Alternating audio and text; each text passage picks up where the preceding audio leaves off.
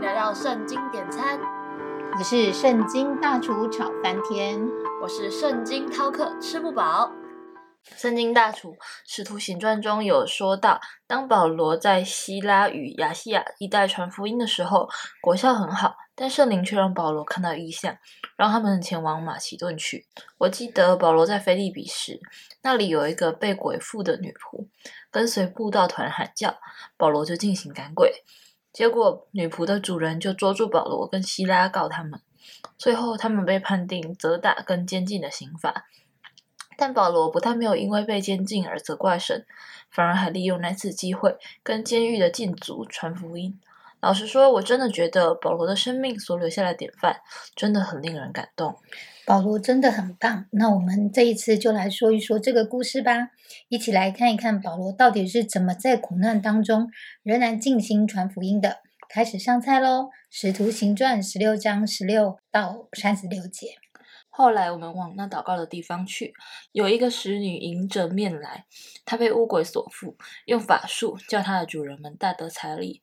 他跟随保罗和我们，喊着说：“这些人是至高神的仆人，对你们传说救人的道。”他一连多日这样喊叫，保罗就心中厌烦，转身对那鬼说：“我奉耶稣基督的名，吩咐你从他身上出来。”那鬼当时就出来了。使女的主人们见得力的指望没有了，便揪住保罗和希拉，拉他们到市上去见首领，又带到长官面前说：“这些人原是犹太人，竟骚扰我们的城，传我们罗马人所不可受、不可行的规矩。”众人就一同起来攻击他们。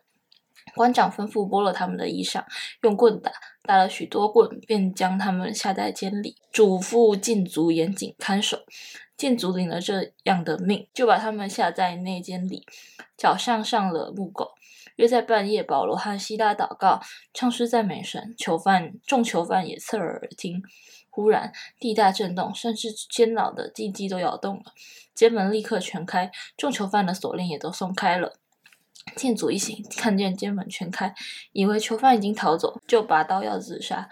保罗大声呼叫说：“不要伤害自己，我们都在这里。”禁足叫人拿灯来，就跳进去，战战兢兢地伏伏在保罗、希拉面前，又领他们出来说：“二位先生，我当怎么行才可以得救？”他们说：“当信主耶稣，你和你的一家都必得救。”他们就把主的道讲给他和他的全家人听。当夜就在那时候，禁足把他们带去洗他们的伤，他和守护他的人立时都受了洗。于是禁足领他们上到自己的家里去，给他们摆上饭。他和全家因为信了神，都很喜乐。到了天亮，官长打发差役来说：“释放那两人吧。”店主就把这话告诉保罗说：“官长打发人来叫释放你们，如今可以出监，平平安安的去吧。”其实保罗就算是处在患难中，他仍是紧紧的依靠神的。所以当他们被下在监里的时候，他们不是在那里埋怨圣灵为什么要给他们马其顿的意象，反而是就算是身处在监狱的这种光景当中，仍然是没有任何惧怕，并且相信神是会使万事互相效力的。是啊，神真的太酷了！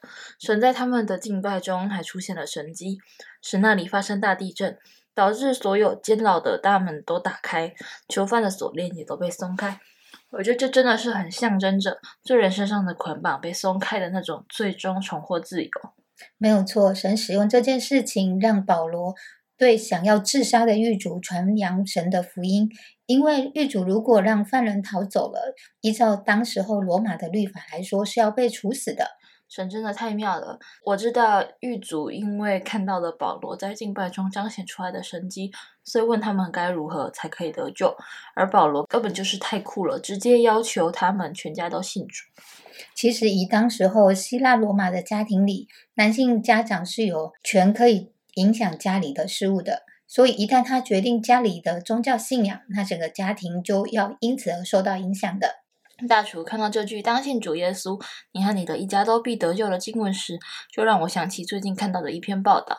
有一间便当店，因为老板的姐姐先信主，后来姐姐传福音给他之后，他们就全家都信主了。然后他又把他的福音传给哥哥一家人，最后连他的爸妈都信主了，可算为全家族都信主的见证。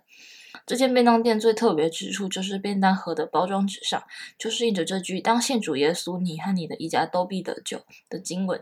因为他们也希望把这种全家都得救的福音，透过每个购买便当的人，让更多人都能够领受到神的祝福。最酷的是，这个老板也跟保罗一样看到异象。于是就决定全家要去国外宣教，这一去就是三十年。他离开台湾的时候，把这家便当店交给哥哥接手。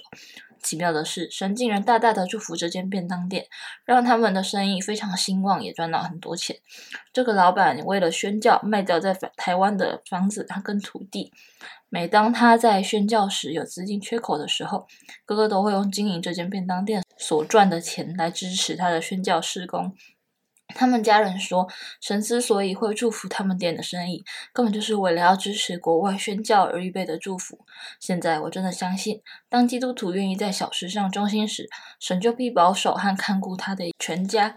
我从现在开始也要开始操练在小事上忠心，从小事上开始尽心尽力的来服侍神。